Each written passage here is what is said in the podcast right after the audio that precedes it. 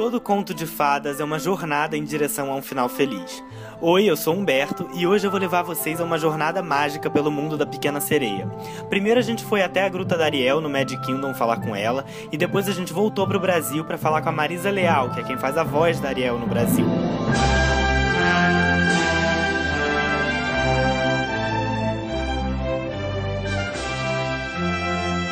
Eu espero que vocês curtam tanto quanto eu curti fazer essas entrevistas e vambora, vamos mergulhar nessa aventura aí, espero que vocês curtam.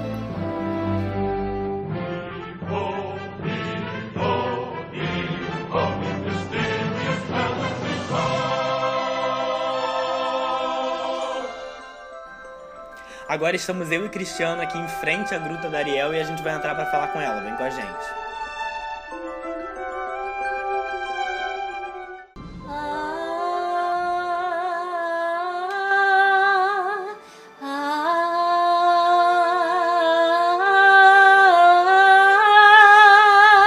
Ariel! Oi, Humberto, tudo bem? Tudo e você? Tudo bem. Estamos tudo aqui legal. eu e Cristiano com a pequena sereia aqui Oi, na Cristiano. gruta. Oi, Ariel.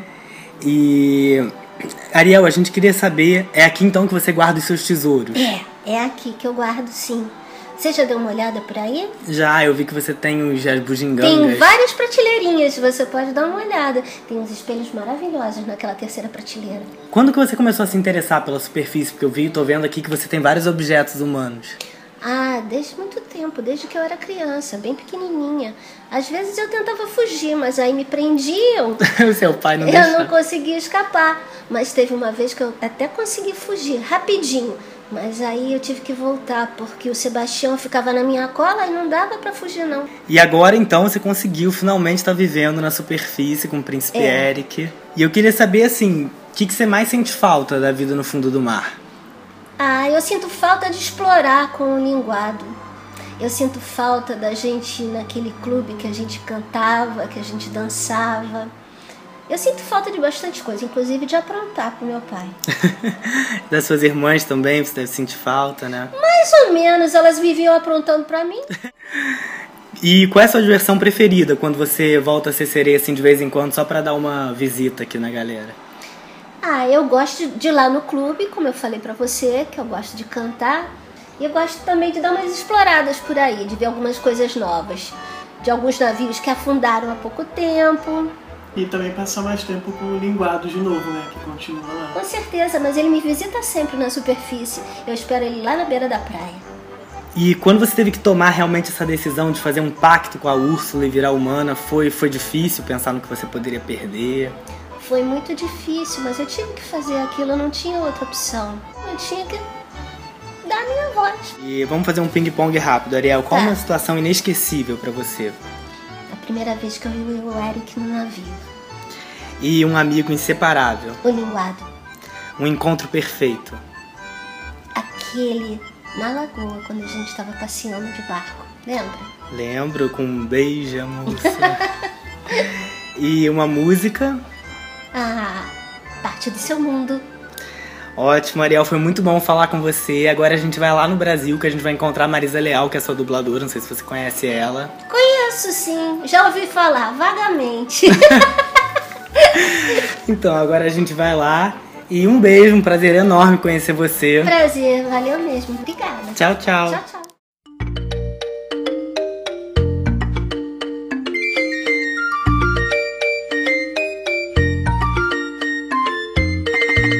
Então agora a gente se despediu da Ariel lá no, na Gruta dos Tesouros. E a gente tá com a Marisa aqui na casa dela. Prazer muito grande da gente estar aqui sendo recebido pela Marisa. E Marisa, para começar, a gente queria perguntar quem são as suas grandes referências na dublagem, como você começou na profissão e o que, que te fez buscar esse caminho. Ah, isso é bem legal, porque é, eu costumo até falar isso pro pessoal quando eu dou aula de dublagem, né? Porque, porque quando a gente começa no, no curso de dublagem, a gente não tem muita. A gente não tem muita noção da voz da gente, do que, que a gente pode, o que, que a gente não pode fazer. E eu, quando eu comecei na dublagem, eu me esperei numa, numa voz que fosse mais ou menos aquilo que eu gostaria de ser quando eu crescesse, né? Vamos dizer assim. Né? E eu fui em busca do, do, do, da, do, do exemplo da Vera Miranda. que era, foi uma das vozes mais bonitas que eu acho que teve na, na dublagem, que ela fazia. Ela chegou a dublar as Panteras, a, a Vera dublava a.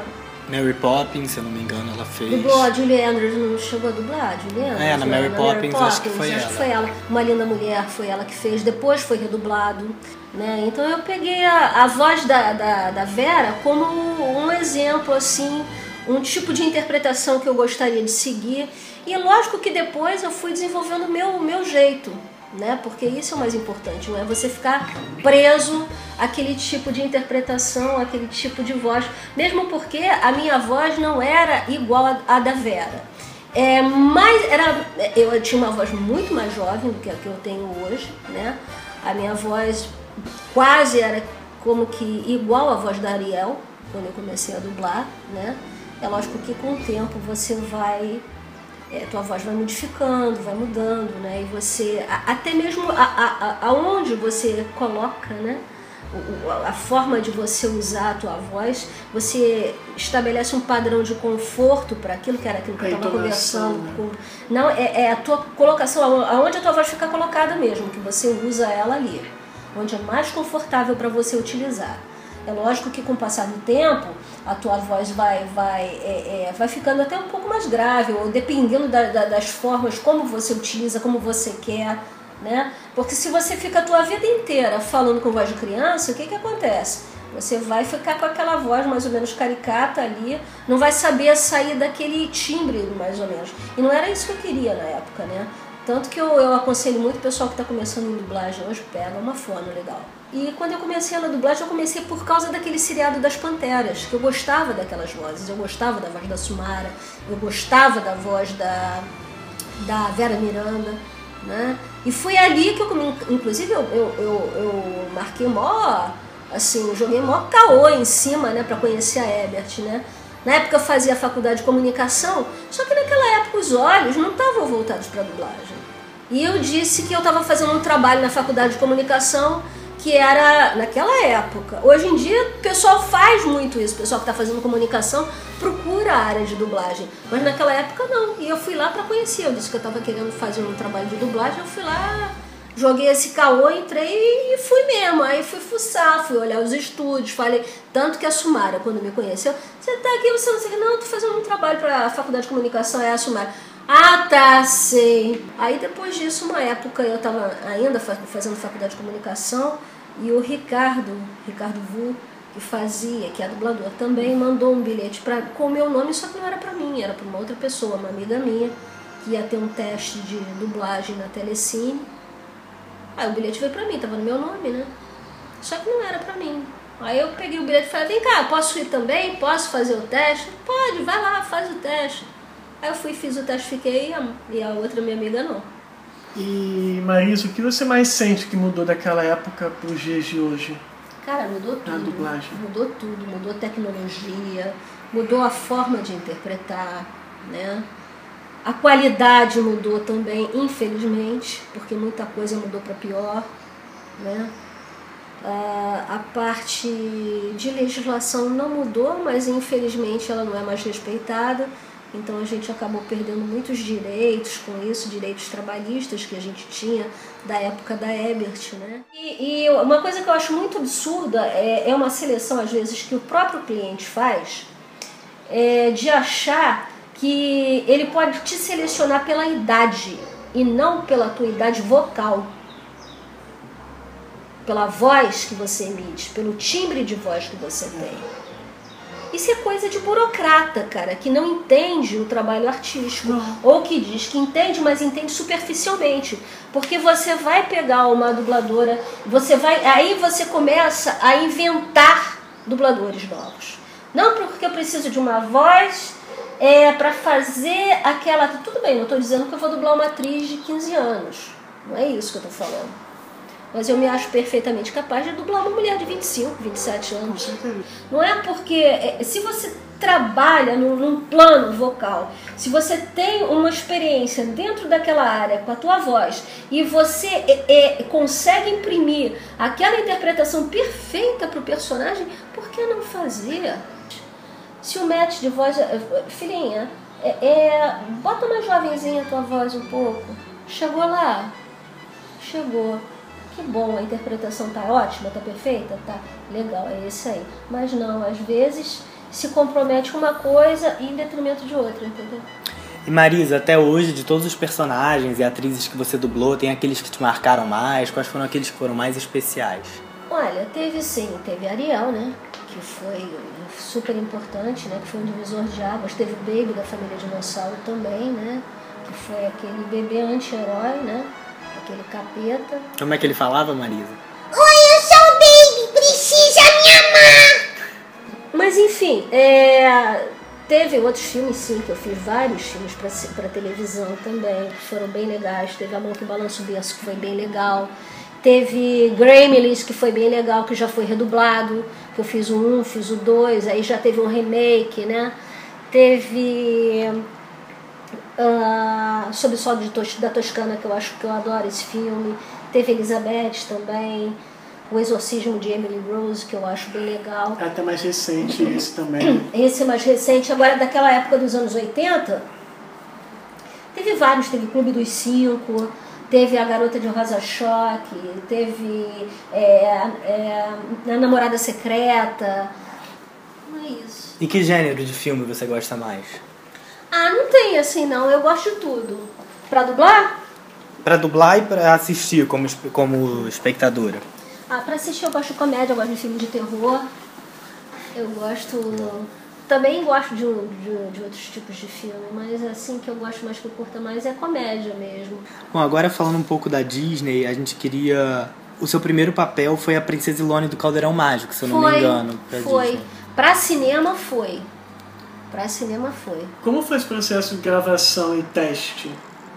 Foi normal. É, a gente fazia os testes lá na Ebert fazia é, uma, uma vez, esse filme ele escolhido lá na Disney mesmo, lá, antigamente ele escolhido lá por eles, uhum. né, lá nos Estados Unidos.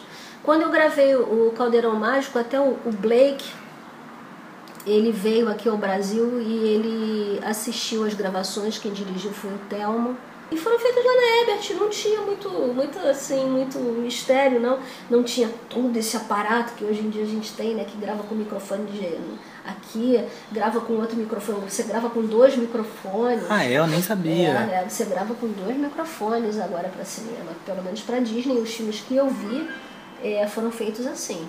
Bom, agora Ariel, você. Ariel também foi teste, né? Assim como foi, a Ilone. Foi teste. Você lembra como é que foi o teste? Qual foi a cena? Não, eu sei que foi lá na Delarte, na época que era lá na, na rua Itapiru, lá no Rio Comprido. A gente fazia num telão enorme, era muito legal, cara. Era, é, era bem legal. Era bem legal, porque parecia que você estava no cinema mas era aqueles cinemas assim, tinha aquelas cadeiras antigas de cinema, e eram poucas as cadeiras, e era um tremendo estúdio, estúdio enorme, cara, era enorme.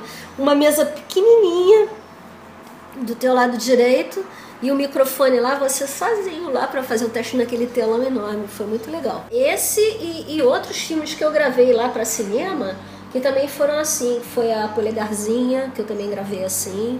E como é que foi esse processo? O diretor explicou a personagem? Explicou, aí, né? Ele conduziu mais ou menos a situação, deu a idade da, da personagem, como é que ela era, né?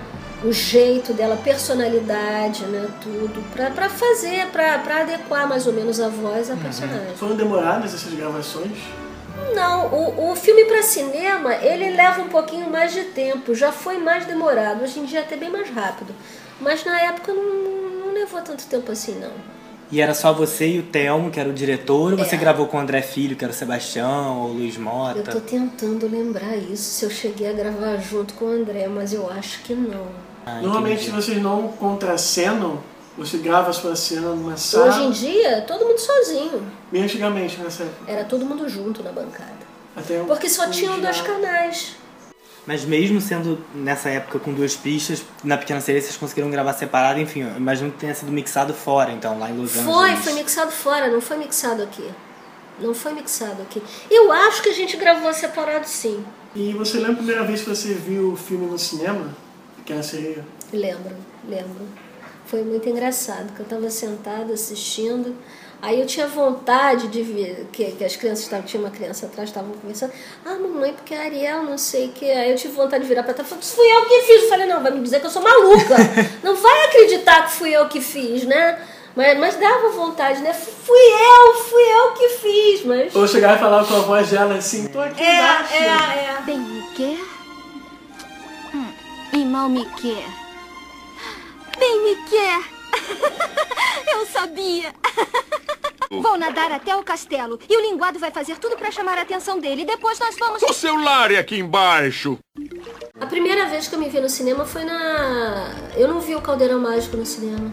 Engraçado. Eu não vi. É, o filme Eu não fez a muito Ariel, sucesso. é, eu vi a Ariel, eu vi Foi a primeira vez? sereia, foi. Mas assim, eu não, eu- eu- eu- na época eu não podia, porque a dublagem na época não tinha essa, Visibilidade. essa visibilidade toda, então as pessoas não estavam nem aí muito ligadas né, nisso. E se eu chegasse e falasse, era aquela, aquela mulher doida, né? Tá dizendo que faz Ariel, que dublou Ariel, né? Quem é você? Você tá aqui assistindo? Depois do primeiro filme, então, você fez a série, que foi em 92, né? Por aí, né? Teve a série, teve, eu, eu dublei toda ela. Alguns eu fiz até as canções. Vem bebê assustado, perdido por aí, sofreu demais. Quero os seus pais, um pouco de amor. Só pra começar,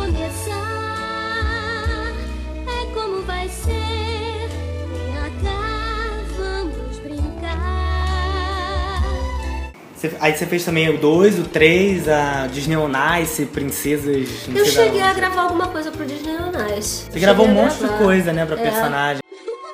Eu e o Travesso e o Linguado nos divertimos tanto. Por que o meu pai não entende? Como o mundo dos humanos pode ser tão ruim? É tão bonito lá. Melody, me escute. Se há uma coisa na minha vida que eu gostaria de poder modificar. Tarde demais, mãe. Melody, não! Olha, linguado. Humano. Ai, eu nunca vi um humano tão de perto. Minha amiga Una tá em perigo e eu tentei salvá-la, mas. Não pôde fazer sozinha? Não. Todos precisamos de ajuda às vezes. Uma vez, Príncipe Eric precisou da minha ajuda quando o navio afundou.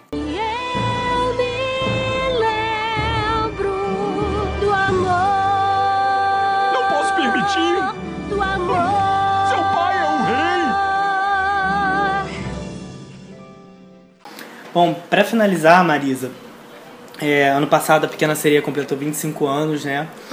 Eu queria saber, assim, qual é a sensação de saber que você é parte de um legado? Por exemplo, hoje em dia você pode passar e ver uma criança como Sheila Dariel e uma criança que nem sonhava em nascer quando você gravou isso e saber que você é realmente parte de uma lenda, assim.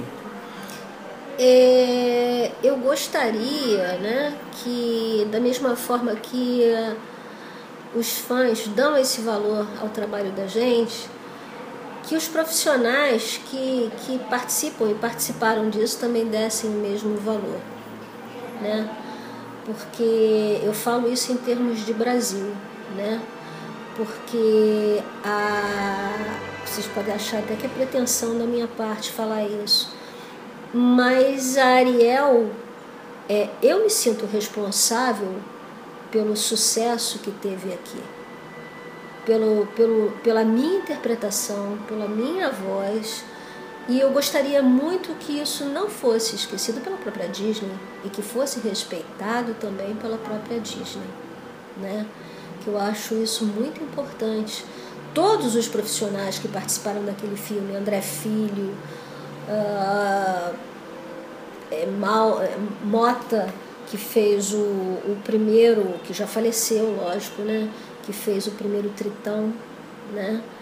Enfim, é, que eles dessem a nós profissionais de dublagem o devido valor e o devido respeito, né? Que reconhecessem em nós profissionais aqueles que vão qualificar o trabalho de qualidade que eles têm. Nós vamos somar sempre. Você está certíssima, Marisa, e realmente, assim, é, Em nome do, do, de toda a equipe do Camundongo e de todos os fãs, é, de fato eu queria dizer que o seu trabalho, a sua interpretação para Ariel, de fato ajudaram a moldar e a criar todo o amor que todos nós sentimos por essa personagem. E agora vamos fazer um ping-pong. Um filme. Ah, o Exorcismo de Emily Rose, Um livro. Nosso Lar. Uma personagem. O nome de personagem assim é muito difícil pra lembrar, gente. Mas eu gostei muito do, do Subsol da Toscana, personagem do Subsol da Toscana. É uma música. Ah, esse, esse eu gostaria, eu colocaria o Dariel mesmo, o, o Parte do seu nome. Parte do Seu Mundo. Um sonho. Hoje em dia, estabilidade profissional. Uma dubladora. Vera Miranda, Um dublador. André Filho. E uma dublagem perfeita pra você foi? Eu gostava muito do, do- do- da, da série das Panteras, que foi a que me levou a começar a dublar. Por fim, tem algum projeto de teatro, algum projeto que você queira Por contar não dá dublagem? Não dá tempo. Dublagem Fazer só teatro e dirigir, dublagem, não dá tempo. E dublar também. não. Eu gostaria muito. Eu gostaria muito de voltar a fazer teatro, gostaria muito de voltar é, a adaptar determinadas peças. Nunca mais fazer o que eu fiz, dirigir, atuar e produzir. Nunca mais, mas uma coisa ou outra. Então é isso, Marisa. Obrigado. Eu que agradeço mais uma vez. Manda um beijo pra galera do Camundongo. Aí, galera do Camundongo, beijão pra vocês. Valeu, obrigadão pela oportunidade, tá, gente? Então, Marisa, a gente vai fazer um ping-pong. Erro de gravação.